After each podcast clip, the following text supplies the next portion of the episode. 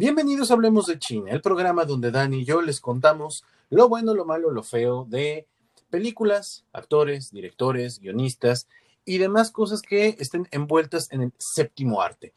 Mi nombre es Omar, se me iba a olvidar decirlo. Saludo como todos los programas a Dani. Dani, ¿cómo te va? Hola, bien, gracias. Dani tiene puesta su sudadera. Y le digo que si no muere de calor, yo me estoy podriendo de calor, pero creo que esa diferencia de edades está haciendo que de repente yo ya tenga esos bochornos. La andropausia ya te está dando bien cañón. Exactamente, se me está adelantando por unos cuantos años, pero no importa. Muy bien, el día de hoy les tenemos un programa muy especial porque vamos a cubrir a una de esas actrices que lo ha hecho pues prácticamente todo. Una de esas actrices que este para los geeks, para los amantes del cine, para los eh, cinéfilos ocasionales. Eh, tiene una película gustos prácticamente. Estamos hablando de Natalie Mami Portman, como le diría un amigo. Entonces, Dani, si no tuvieras inconveniente, vamos a darle.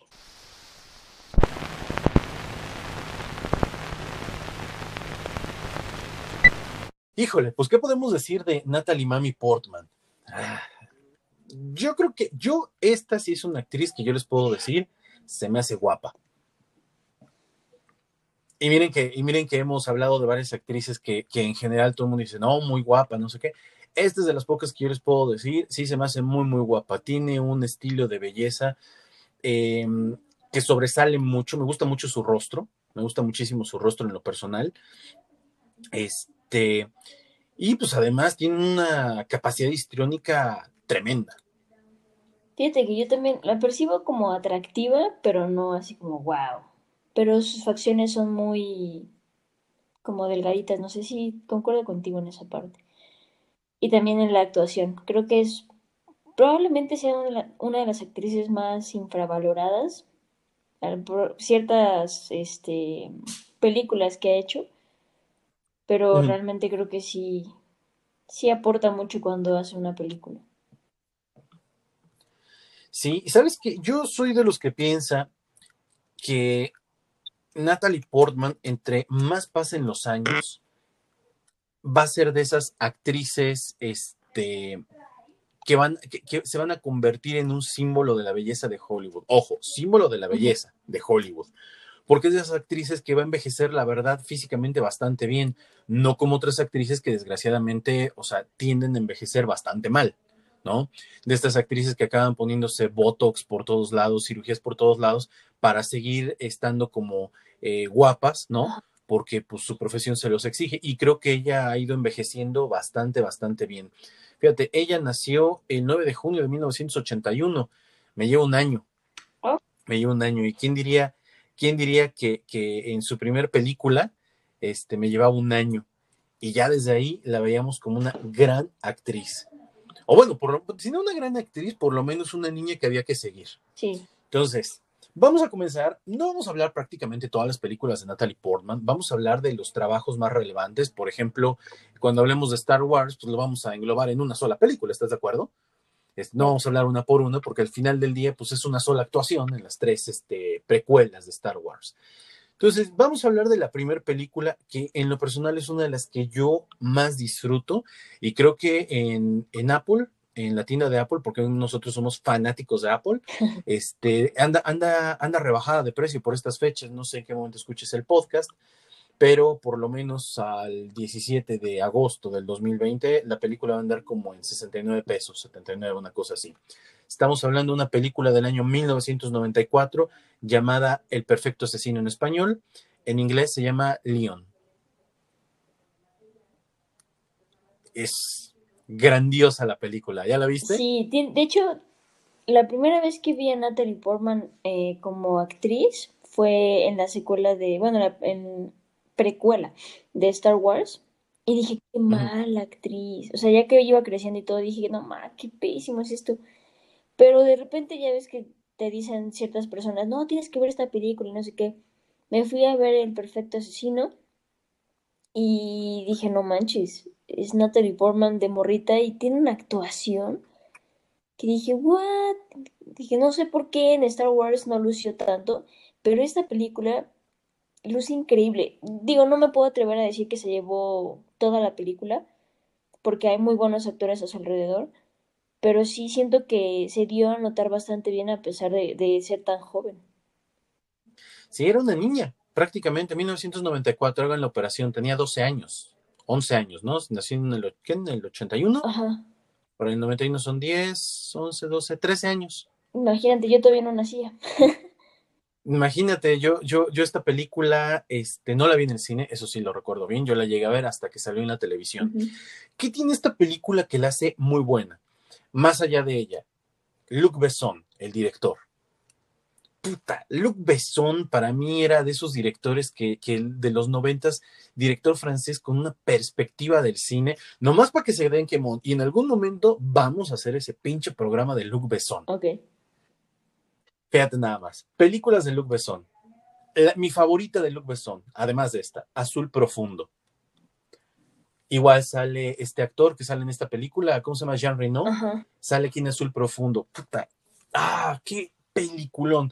La historia de dos güeyes obsesionados con eh, introducirse en el mar y tener un, rec- bueno, uno teni- queriendo tener un récord mundial y el otro obsesionado con el mar, única y exclusivamente. Entonces es una película existencialista bellísima la película.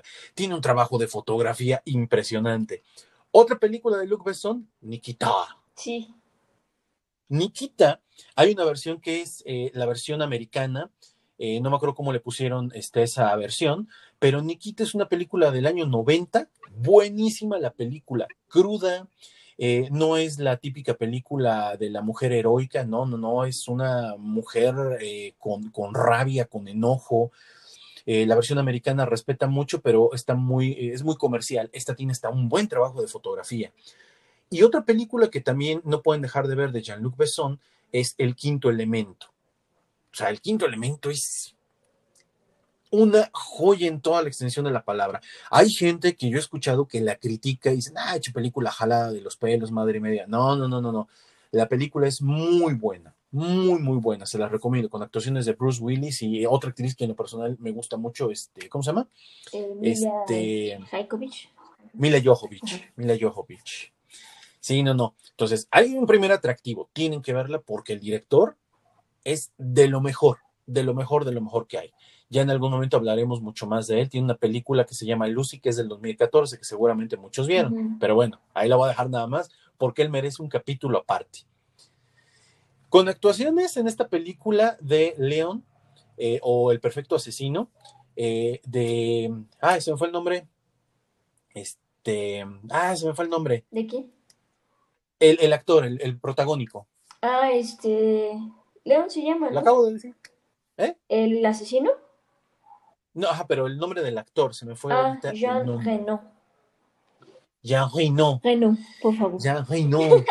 Y por otro lado, un, un actor que hasta ese momento no había tenido, si mal no recuerdo, grandes papeles, que es este, ay, en ese entonces eran, bueno, se convirtieron en los dos actores que interpretaban al loco. Uno era John Malkovich y el otro era el comisionado Gordon. se Ah, me Gary fue también el Oldman. nombre. Gary Ajá. Oldman. Gary Oldman da una perra actuación aquí. Sí. Eh, eh, es- esas escenas donde se está drogando y se pone todo loco y se le mueve el cabello. Miren, si no la han visto, hiper recomendada, hiper recomendada. La escena en donde la niña va a tocarle la puerta a, a- León y, León duda en abrirle la puerta y la niña, por favor, abre. Puta madre. No, no, no. La, actuación de la niña, esos cortes de cámara, tomas cerradas. buenísima, buenísima. Tienen que ver. Sí, toda ella creo que luce muy bien. Eh, Tiene como una comparación muy fuerte con Jodie Foster, también cuando actuó para Taxi Driver, porque tienen papeles Ajá. que involucran un, un, un desapego a su edad tal vez, o como ciertas escenas que dices, oye, oye, es una niña. Entonces, yo me acuerdo mucho que la comparaban con, con Jodie Foster en esos, en esos aspectos, pero no, la verdad es que Natalie Portman en esta se la ultra lleva. Aparte, ¿sabes qué? Yo siento que muchas veces a las actrices, y ojo, no lo vayan a tomar como, ah, es un clasista. No, no, no, no, no. A ver. Creo que muchas veces las actrices que son muy blancas, que tienen el ojo claro, de repente a la hora de tener eh, una, una, expresividad con el rostro, no se les llega a notar tanto como a una chica con la que el mismo rostro te ayuda para jugar con la luz y la sombra y la cámara te ayuda mucho. O sea, creo, creo que eso, eso juega mucho ahí. A mí Jodie Foster no me gusta cómo actúa, tiene, ya lo hemos platicado en otro momento, tiene algunas películas interesantes. Y sí, la comparación es válida, nada más que Natalie Portman está en otra liga, totalmente diferente desde esta película y fue su primer protagónico. O sea, no crean que nos saltamos por ser la, primera película que nos haya gustado, sino porque realmente fue su primer, bueno, ni siquiera protagónico, fue su primer papel dentro del cine y la ultra rompió. Sí, la verdad es que esta película es muy buena. Se llama El Perfecto Asesino o Leon en, en inglés este, dirigida por Jean-Luc Besson y con grandes, grandes actuaciones. Además, es una película donde hay un tema ahí de este, balaceras y todo, y la verdad es que no desmerece, y es de esas películas que voy a insistir, que al no utilizar tanto efecto especial, envejecen bien. Exacto. Sí, acuérdense de eso, eso es importantísimo. Una película cuando tiene muchos efectos especiales va a envejecer mal, forzosamente y más con el nivel de avance de la tecnología, de las pantallas, el mismo sonido. De hecho, esta película, ay, no, no recuerdo, no quiero equivocarme, pero sí les puedo decir algo, el trabajo que tiene de sonido es también bestial, bestial, no la música, el sonido. Échenle un ojito, échenle un ojito porque la verdad vale muchísimo la pena. Entonces, ¿algo más que quieras decir de esta película? No, nada más. Véanla. Sí, tienen que verla, es obligada. De aquí nos vamos a, miren, tenemos otra vez en el 94, em, Fuego contra Fuego. Fuego contra Fuego, donde, donde en la película actúan Al Pacino y este, Robert De Niro. Y un dato curioso, nunca estuvieron en el mismo set. Los dos. Está, está muy cañón. Fuego contra fuego. O sea, nunca se encontraban en escenas ni nada. No, no, que yo recuerde, no. Oh. Nunca están en el mismo set, se filmaron diferentes porque además, si mal no recuerdo, era la época en donde no se llevaban nada bien. No sé si ya se lleven ahorita, pero era una época en la que no, no se llevaban para nada. Del director Michael Mann, esta película. Aquí, este, hasta donde yo recuerdo la aparición de ella, o sea, es eh, incidental, vamos a ponerla así. Hasta donde yo recuerdo, tiene mucho que no veo la, la, este, la película, pero bueno, es otra película en donde te dice que, es, una, es una actriz que ya empezaba a ser considerada para estar con actores de ese calibre. Exacto.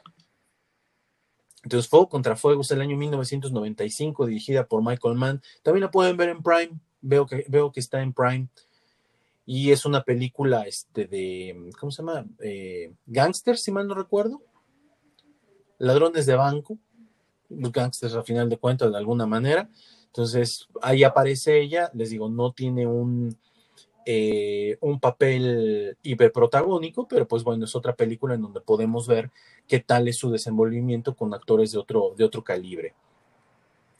De ahí, de ahí, a ver, déjenme ver cuál sería la que sigue. No, Beautiful Girls, no, esa no vale la pena. Todos dicen que te amo. A ver, espérenme tantito, a ver si es esta. No, es donde sale Julia Roberts. No, no, no. Ah, pues la siguiente película, Marcianos al ataque. De Tim Burton. Ajá. 1996.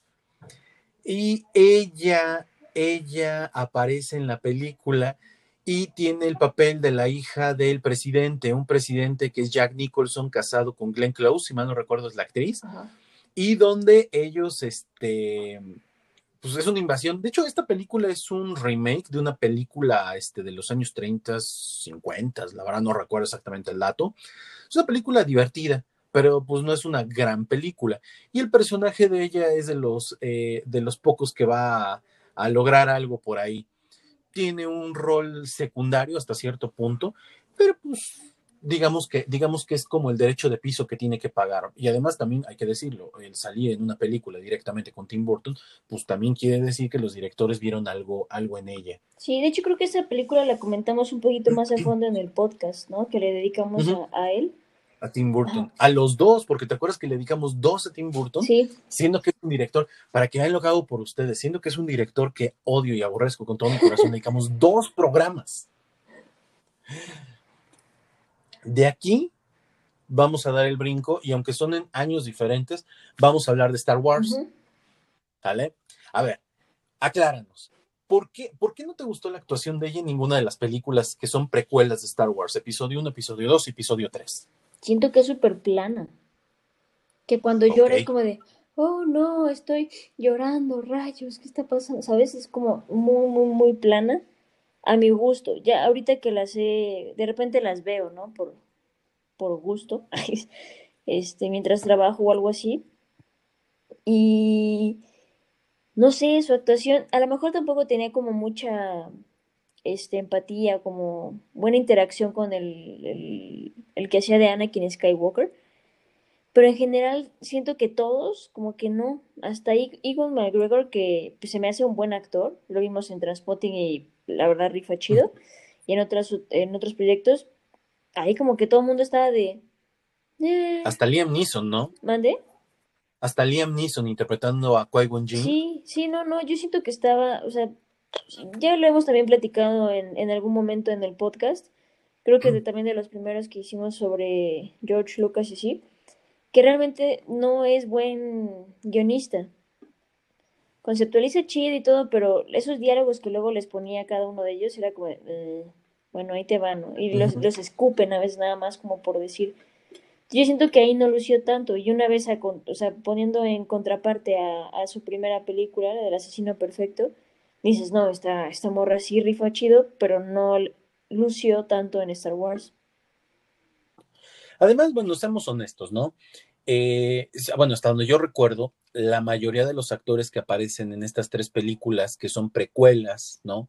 De Star Wars, la mayoría para ese momento, voy a decirlo, no me acribillen, no eran los grandes actores. Habíamos visto, como dices, a Iwan McGregor en Trainspotting, en la primera parte, obviamente, y ya este, pintaba para algo grande, pintaba para algo bueno. Este tipo de papeles lo único que hacen, este tipo de películas lo único que hacen es posicionarlos.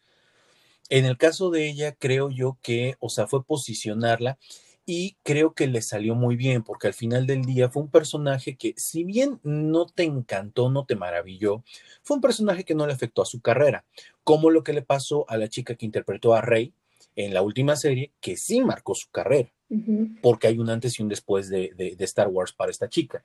Entonces, creo que sí, aquí la verdad es que desmerece mucho, creo que pudieron haberla aprovechado más, pero como son películas de corte más comercial, ¿no? El chiste es vender, la nostalgia, en el momento en que salieron son del 99, 2002 y, ajá, 2002 y 2004, si mal no recuerdo. Entonces, pues la verdad es que no se puede esperar mucho, sin embargo, su actuación es cumple, ¿no? Si le podemos dar una calificación, pues le pones el 7, ¿no? Le pones el 6. Sí no como en El Perfecto Asesino. Es que de verdad, si la ves en El Perfecto Asesino y brincas por estas películas que, que acabamos de comentar, te vas a dar cuenta, tú amiguito, amiguita que nos estás escuchando, pues que la chica te daba para muchísimo más. Sí. Muchísimo más. Sí, sí, sí. Concuerdo contigo. ¿A ti qué tal te pareció su actuación en Star Wars? Convincente, y tenía que y dio lo que tenía que dar, no más, ni más ni menos. No se comprometió tampoco con el papel. Creo yo que más bien, o sea, muchos actores también lo hacen de repente y es válido, ¿no? Lo haces por la lana, lo haces por posicionarte y es válido. O sea, por supuesto que es válido. La cuestión es que a muchos de ellos, por ejemplo, Anakin, ah, bueno, el actor, ¿cómo se llama? Este, bueno, Ay, este cuate eh, que interpreta a Anakin Skywalker, pues sí le pasó factura porque después de esto tuvo esta película de Jumper y la película donde lo están operando y él está consciente de lo que le está pasando y la verdad sin pena ni gloria. Y esa película no es tan mala y Jumper tampoco es tan mala. Creo que El problema es que... Perdón. Ajá.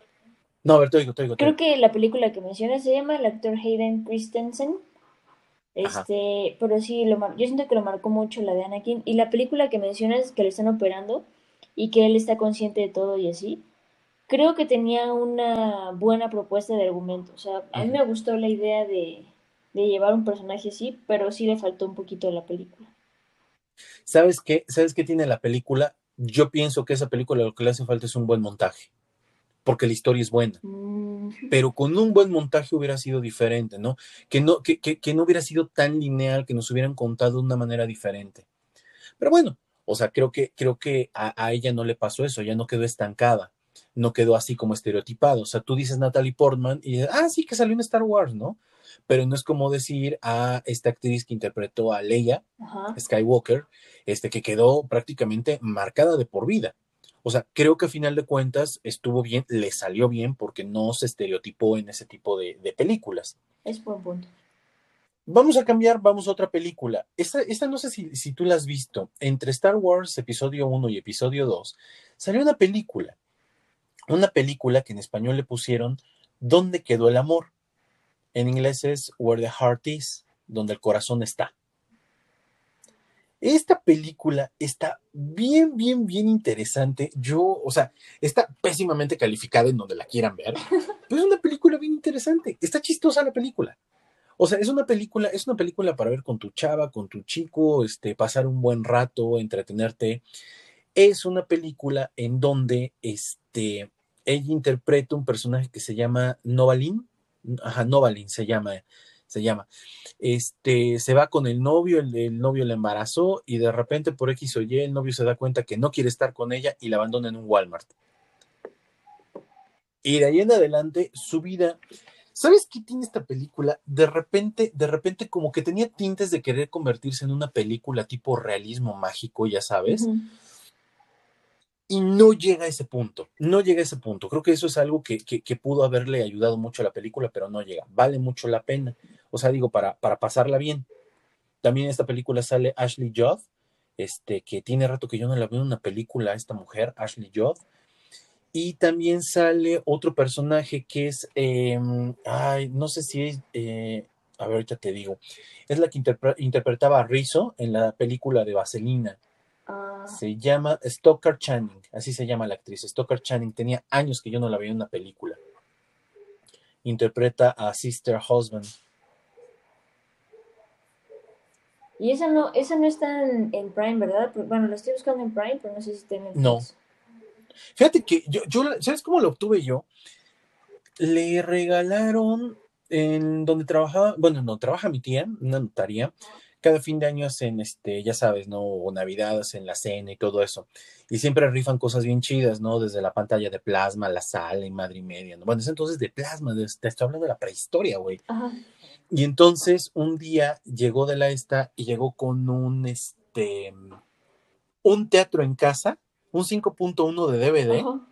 Ah, pues fuera de DVD, güey, un 5.1, pues sí, siempre te va a salir caro. No traía el amplificador, simplemente el DVD y las cinco bocinitas y el buffer y este venía con 10 películas y me acuerdo bien, venía Armageddon, Beauty and the Beast, la versión de Disney de caricatura, esta película y las demás ya no me acuerdo cuáles eran, pero me acuerdo mucho de estas porque a ver, vamos a ver, esta sale Natalie Portman, mi pequeña debilidad por ahí, la puse y dije, órale, la vi, la película me gustó y viene, o sea, está muy mal calificada, les digo, pero es una película palomera, es una película palomera, es para eso.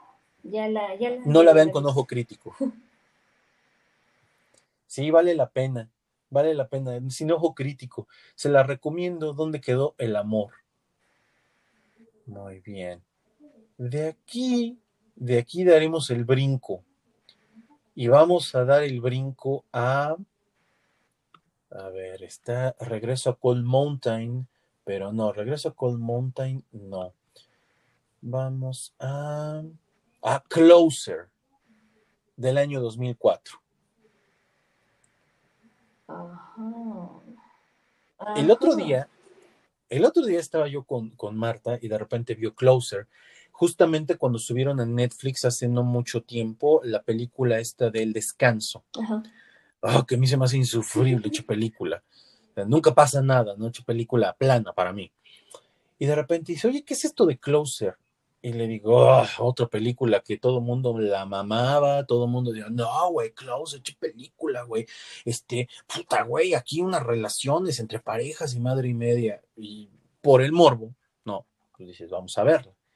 Yo la fui a ver al cine y dije, ¿qué? Chingados acabo de ver. Película rara, película fea, malas, pésimas actuaciones, inclusive la de Natalie Portman. Es una película en donde sí les puedo decir, no actúa nada.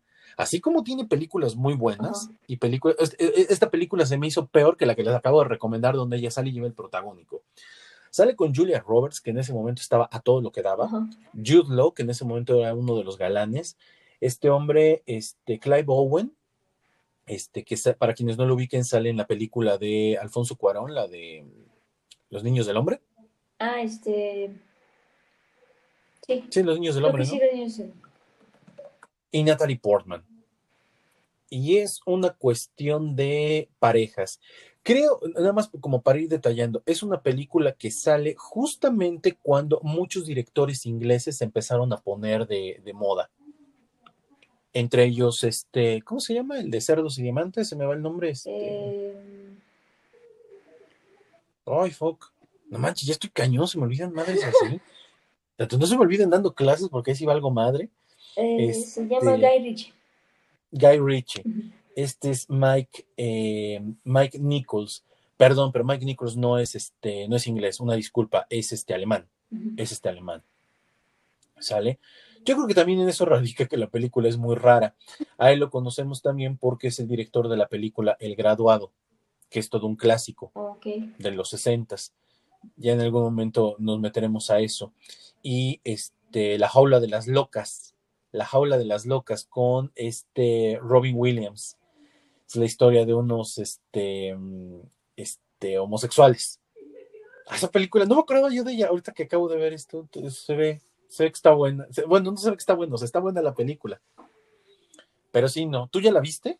Eh, no, ¿No? no. Miren, al final del día les voy a decir, échensela, chequenla, véanla, ustedes tendrán la mejor eh, opción, pero para mí no tiene una buena historia, me pierdo mucho. Eh, es una de estas películas que abusa mucho del soundtrack. Ajá. Tiene, ¿qué canción es? La hija del- de, no. Ay, la canción. La hija del, en español se traduce algo como la hija de. Este. A ver si ahorita me acuerdo. Era- la canción era así como de wow, y todo el mundo, güey, la canción está increíble. Güey, la neta, la canción está de la. O sea, suena chida, suena como muy así, ah, muy profunda. Y lees la letra y dices, ¿qué chingados es esto? Sí, la neta no, no me gustó. Mal montaje, eh, sobreactuada. Les juro que los cuatro actores están mal. No entiendo por qué, o sea, la gente le da como, como mucha importancia a esta película. Tal vez por el director, pero a mí en lo personal no me convenció en absoluto. Fíjate que tiene poco que la vi por algún streaming o por alguna plataforma de venta de películas, porque me, me suena el, el póster, pero no, nunca la había visto. La canción se llama The Blower's Daughter de Damien Rice. Ni idea. Si pueden, este, escúchenla, si pueden, búsquenla, escúchenla. La canción es así como que muy profunda, como, güey, la manera como la cantan, el tonito que lleves, está desgarradora, ¿no? Pero, pues, si lo mejor de la película es la canción que ni siquiera fue hecha, creo que para la película, o sea, fue una canción de un compositor Ajá. de su disco, pues imagínense. ¿Cómo se llama la canción? A mí, The, Do- The Blower's Daughter, la hija del soplador. Por eso. Te como los memes que traducen todo. Como Visit Puebla. Digo Visit México. Ándale. Sí, esa campaña, la de este, donde le cambiaron la Secretaría de Turismo los nombres a las ciudades de español e inglés. Güey, o sea, ¿qué pedo con la cuarta transformación? ¿A quién chingados están contratando? Güey, si van a contratar así, pues si la cagas no pasa nada, contrátenme a mí. Yo me equivoco mucho. Está cabrón. Sí, esta película, la verdad, o sea, véanla, véanla, fórmense su propio criterio. Yo les digo, no vale la pena. Ni siquiera el, el- tiempo, ¿no? O sea, chéquenla. No es una película que a mí me guste, en mis tiempos era una película que todo el mundo, "Güey, ah, ah, ah", pero bueno, cada quien. Después de esta, ¿qué película viene? Uh, ya sé cuál viene. ¿Cuál? B de venganza. Ese le estaba esperando ya. ¿Sí? Sí. A ver, vas, vas.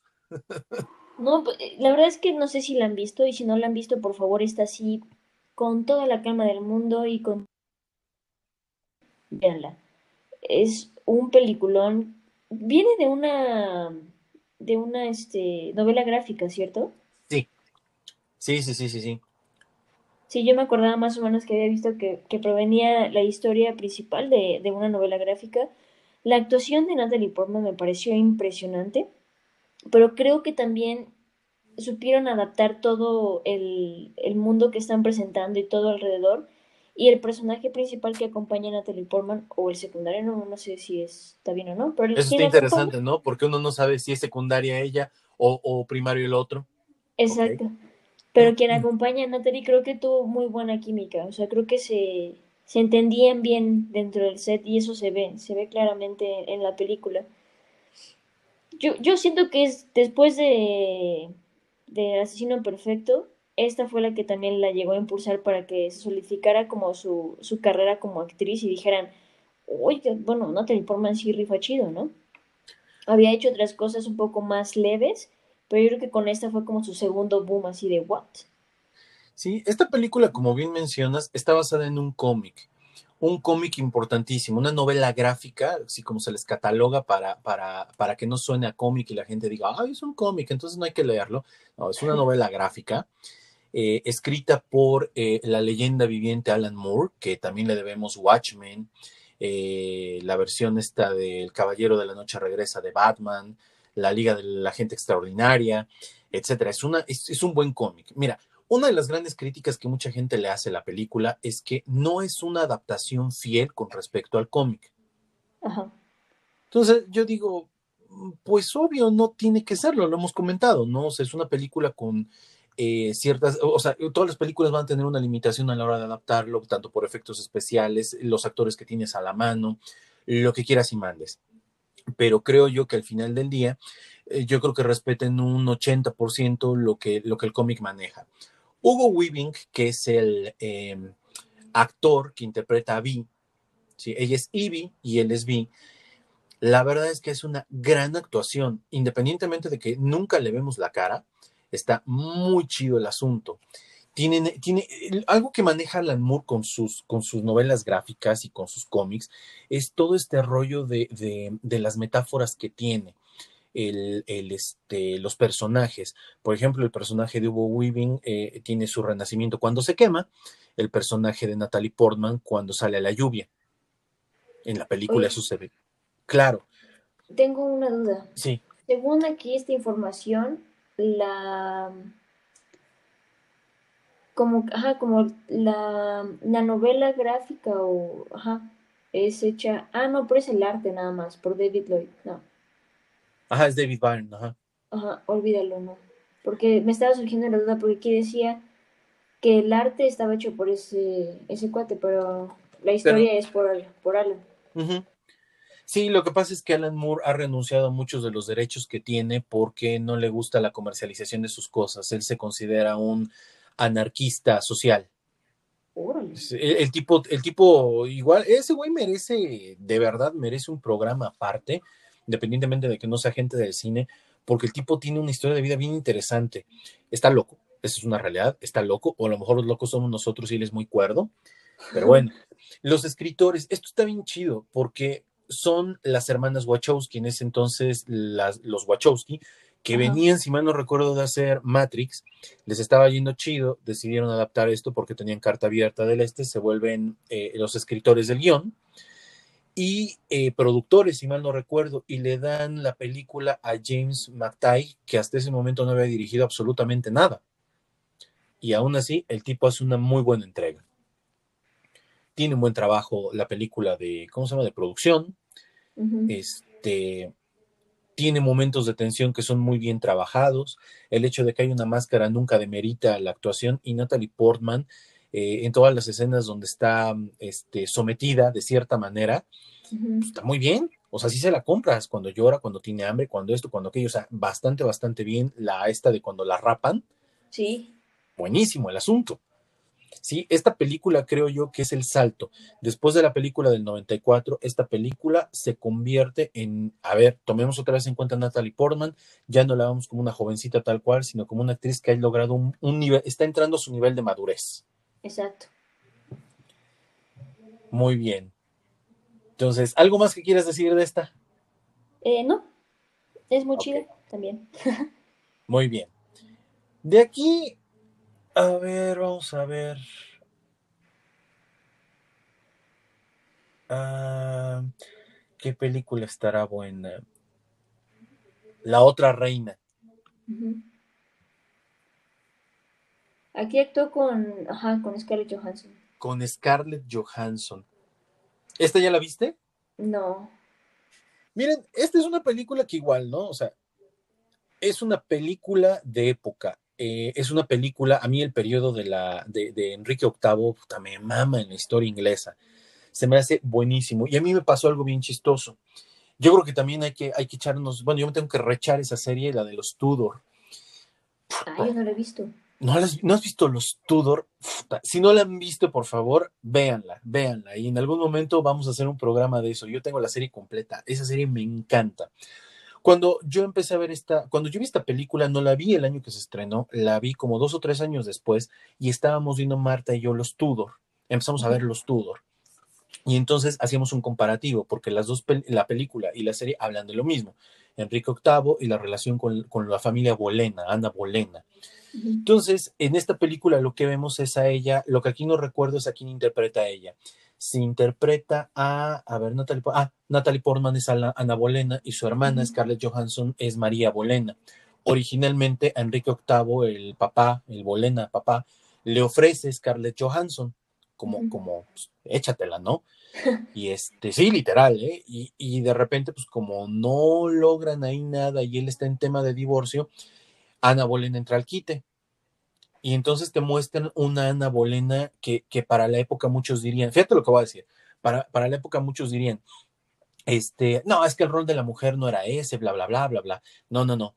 Hay muchas mujeres que dentro de la realeza, ¿sí? A nivel eh, Europa tenían un papel preponderante. Una de ellas, Ana Bolena.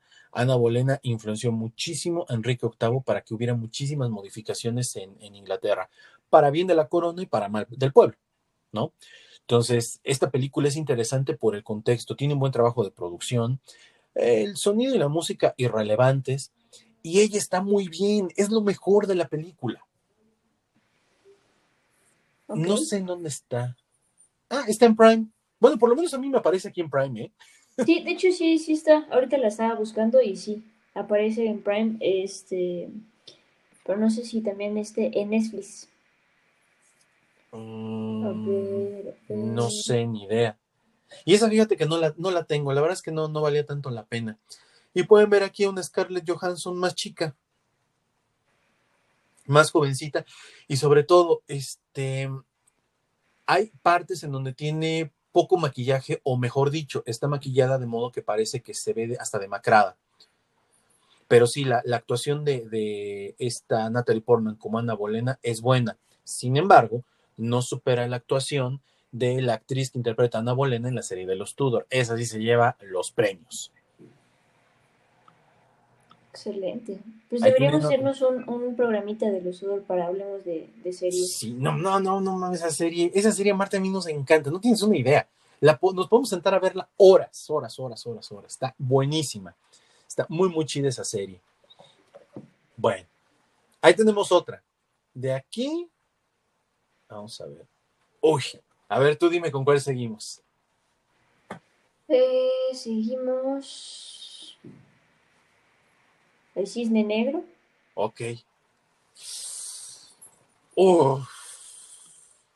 No mames, qué peliculón. Date, date, dinos, cuéntanos, ¿por qué? ¿Tú la viste en el cine? ¿Eh? ¿Tú la viste en el cine? Yo. Que yo recuerde, no.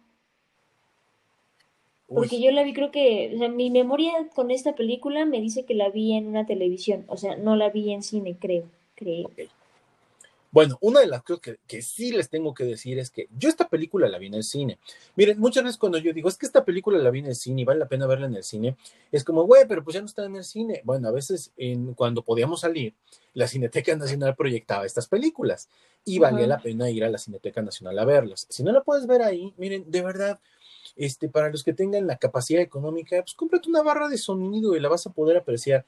Esta película la fuimos a ver Marta y yo. Yo en realidad no fui tanto por Natalie Portman, fui por la otra actriz, por Mila Kunis. A mí me encantaba Mila, Mila Kunis. Se me hace una mujer guapísima, mucho más que Natalie Portman. Ahí, tienen mis dos, mis dos este, fetiches. Y llegamos a verla. Les juro por mi madre, de verdad, de verdad, de verdad, que estábamos viendo la película y, eh, el trabajo de sonido que tiene es increíble. La película te hace sentir. Pocas veces, pocas veces, yo he ido al cine y he salido hasta extasiado de la película. O sea, como en esta ocasión, y lo recuerdo muy, muy claro. Yo dije, Marta, güey, ¿qué pedo? ¿Qué sentí? ¿Qué es esto, no? La neta, hasta me dijo, ay, no mames. Y yo dije, no, güey, pues igual y tú estás muerta por dentro, ¿no? Pero yo sí sentí la película y la neta está cabrona. Sobre todo porque tiene un manejo muy chingón de la música del Lago de los Cisnes dentro de la, de la película. De la película. La película es dirigida por Darren Arono ah, siempre me equivoco, Aronofsky. ¿Ok? Un director que nos trajo Pide el orden del caos. No man, esa, fue esa fue de las primeras películas súper extrañas que vi. Ah, Requiem por un sueño, que aún sí, es una buena película, pero me caga la madre Requiem por un sueño. La fuente de la vida que yo le empecé a ver y dije, no, chinga tu madre, yo no voy a ver esto.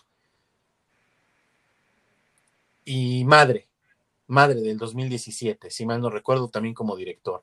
Es, un, director eh, que, puede que yo no, no, empate con él porque no todas sus películas son como para, para mi gusto, son demasiado densas, pero esta película, no, no, no. Impresionante. Y si mal no recuerdo, ella ganó el Oscar por esta interpretación en el año 2010, o bueno, se premiaron en el 2011, si mal no recuerdo. Eh, sí, ganó para mejor este, actriz en protagónico. Cañón, ¿eh? Cañón, cañón. Esta película no puede faltar en su colección. Eh, de, verdad es así como de, güey, si tienes 100 varitos para gastarte, inviértele esta película.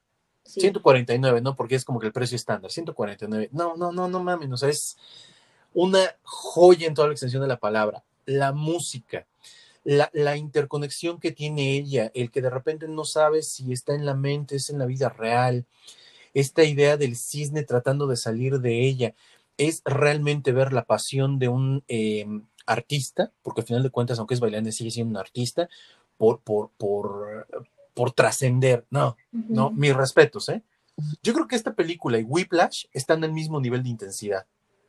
De hecho, qué, qué, curioso que lo mencionas, porque yo te estaba recordando que hay un video de un canal de YouTube que se llama Lessons from a Screenplay, que hacen la comparación de estos dos y bueno, se va por el, el, rumbo de la pasión y cómo demuestran, pero el, la pasión obsesiva o como el momento obsesivo de decir yo quiero ser el mejor y todo, y hacen una comparación entre estas dos películas.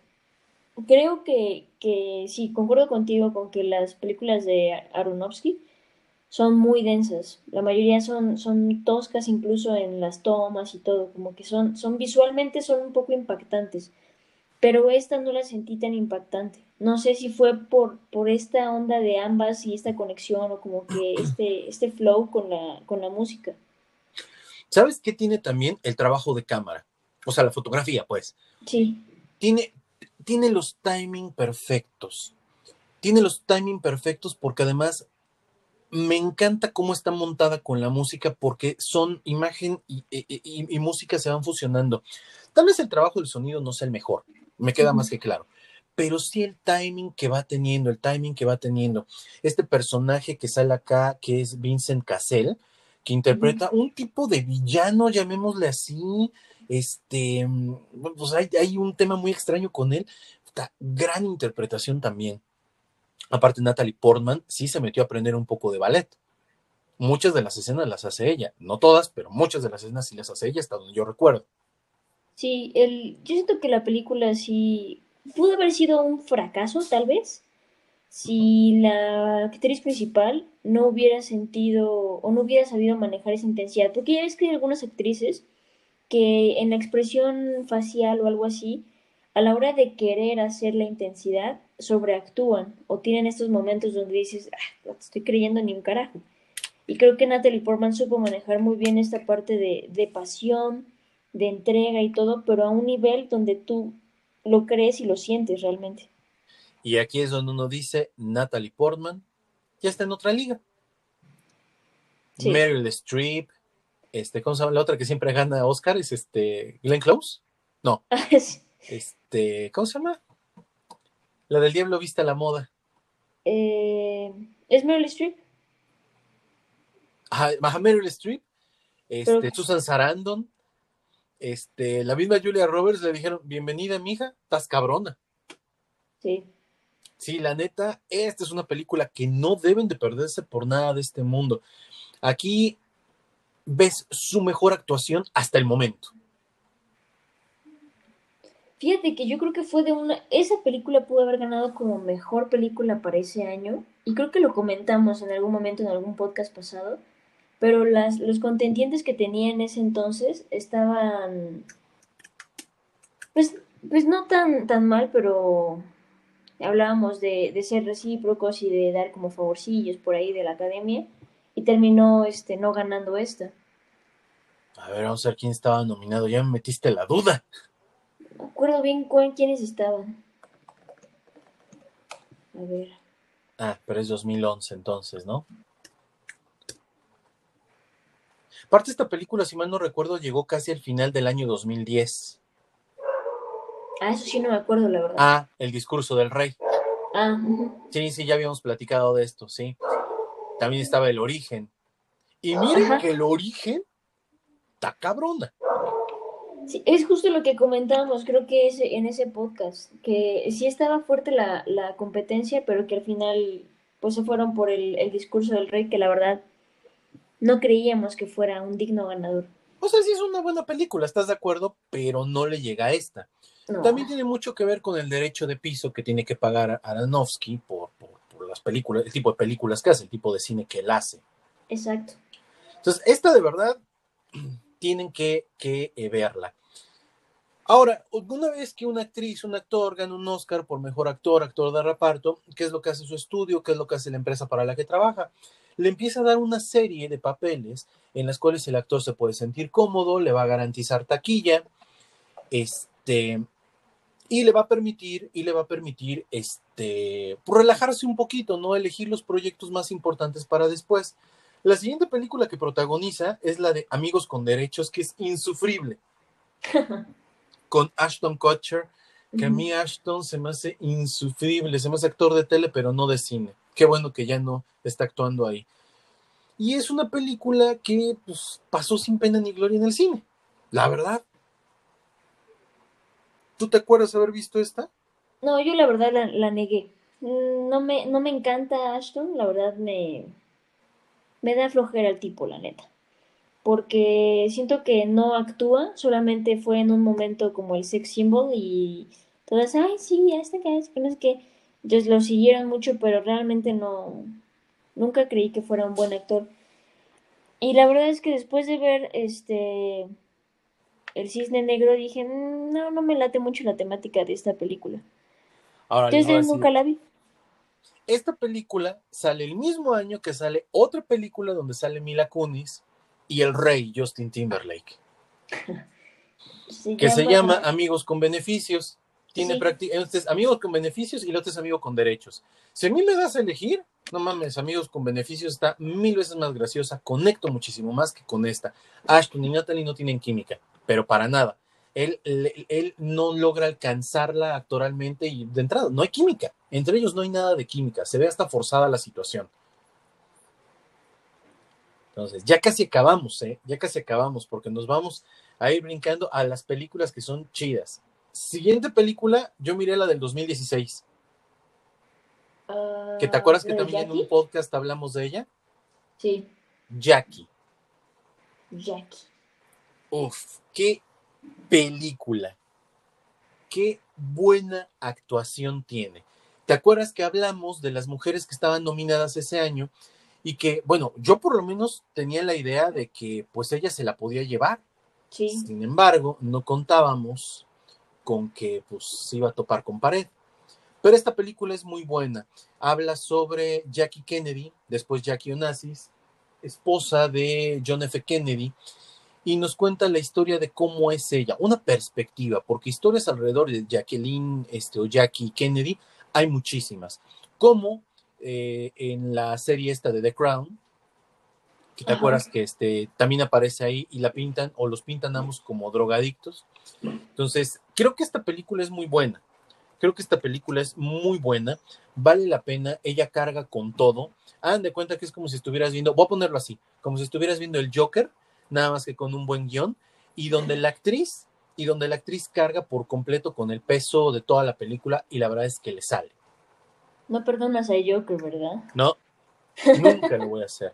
De hecho, les voy a contar, ayer hice un tweet, estaba, estaba yo viendo unos videos este, de ejercicio, rutinas de ejercicio, y de repente me apareció uno de Stephen Amell, y yo dije, no chingues. O sea, teniendo a Stephen Amell que interpretó a Arrow súper bien, que está en un momento buenísimo físicamente, en un momento buenísimo como actor, tal vez no sea el mejor, pero interpretar a Batman no necesita ser el mejor. Y eliges a Pattinson, chinga tu madre. Ya me puse de malas. Oye, sí es cierto, no me había acordado de ese actor. Y sí tiene, sí tiene, sí tiene como la capacidad. Sí, o sea, sí le da. O sea, él, prácticamente hizo Arrow para que levantando la mano, güey, aquí está Batman, chéquenlo. Pero bueno, ya, ya me quejaré en otro programa en Hablemos de Series de eso, porque hijo de madre. Estoy viendo, estoy viendo contra quién compitió Jackie en el 2016. Contra, este, como actriz, con Meryl Streep en Florence Foster Jenkins, eh, con Ruth Nega por Loving, no me acuerdo de esa película. Ajá. Isabel Hopper en Elle y con Emma Stone de La La Land. Tu cañón. Y pues sí, se lo dieron. Se lo dieron a La La Land, ¿no? A esta chica. Sí, a Emma Stone. Sí. Sí, bueno, era como darle la bienvenida también a esta chica, ¿no? Como una gran promesa. Que eso yo también siento que muchas veces está mal que la academia lo haga, porque no han demostrado realmente nada para decir, ah, no, sí, mira, este, hay que darle una estatuilla. Pues sí, hasta, bueno, yo siento que Natalie Portman demostró muchísimo más hasta este trayecto y creo que se llevó la película de Jackie. Y Emma Stone, pues, no se me hace mala en La La Land. Yo sé que a ti no te, no te gusta mucho, que no baila, no canta y siempre tiene las mismas caras. Pero, pero creo que sí, sí se la llevaba completamente Natalie Portman. Pero bueno. Esa creo yo, porque estamos llegando prácticamente al tiempo límite del programa, sería como que la última gran película que tiene. También está la de Aniquilación, que como una, en otro momento Rubén me hizo ver, es la primera película este, que se estrenó directamente en streaming en Netflix. Pero de eso hablaremos en otro momento porque hablaremos de películas de Netflix, ¿no? Y ya tocaremos más puntos. Tampoco, si lo notaron, metimos las películas de Thor, porque ese es punto y aparte. Las películas de Thor en donde ella aparece y donde ahora ya va a tener un protagónico, van a ser punto y aparte porque tenemos que hablar desde el punto de vista, este, sí, cinematográfico, pero desde el punto de vista de lo comercial y todo el, el hype que se genera al respecto de esto. Exacto. ¿Algo más que quieras decir de Natalie Mami Portman?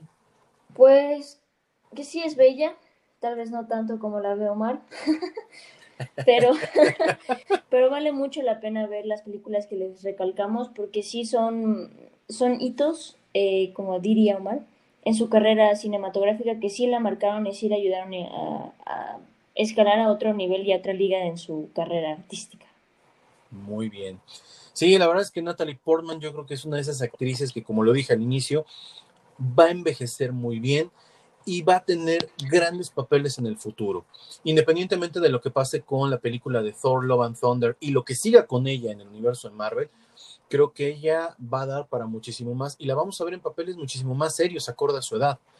Creo que ella está destinada a ser una de esas actrices memorables de Hollywood, muy del estilo de otra que me encanta y me fascina, que es este, ah, la de Diamantes para el Desayuno. Puta madre, qué pedo conmigo y los nombres hoy. ¿Con, cuál? La de Diamantes para el Desayuno. Ah, Breakfast at Tiffany, se me fue el nombre. De, verdad estoy cañón, ¿eh? Pinche Rubén, si estás oyendo, no me estés fregando con que mi amigo el alemán. Audrey Hepburn. Ajá. Audrey Hepburn, mis respetos. Claro, sí, sí, cierto. Pues bien, pues bien, Dani. Con esto prácticamente llegamos al final de un episodio donde notaste mi emoción para hablar de Natalie Portman. Exactamente. Y tengo ya varias películas por ver en mi listita. Sí, porque de verdad tiene películas buenas. Hay otras que son palomeras, pero sí. Por lo menos hay tres que tienes que ver y debes de tener. Y les vuelvo a repetir, El Cisne Negro, o sea, no sé qué están haciendo escuchándonos, vayan en este momento y comprenla digital, pídanla por Amazon, pero pinche peliculón, no tiene madre. Suscribo. Muy bien, llegamos al final de este episodio. Les recordamos, visítenos en www.hablemosdechine.com. Ahí encontrarán los episodios del podcast. Síganos en nuestras redes sociales, búsquenos en Instagram, como Hablemos de Chine, Facebook Hablemos de Chine. Yo soy Omar y ella fue Dani. Nos vemos y nos escuchamos en otro episodio de esto que fue Hablemos de Chine. Bye, Dani. Adiós.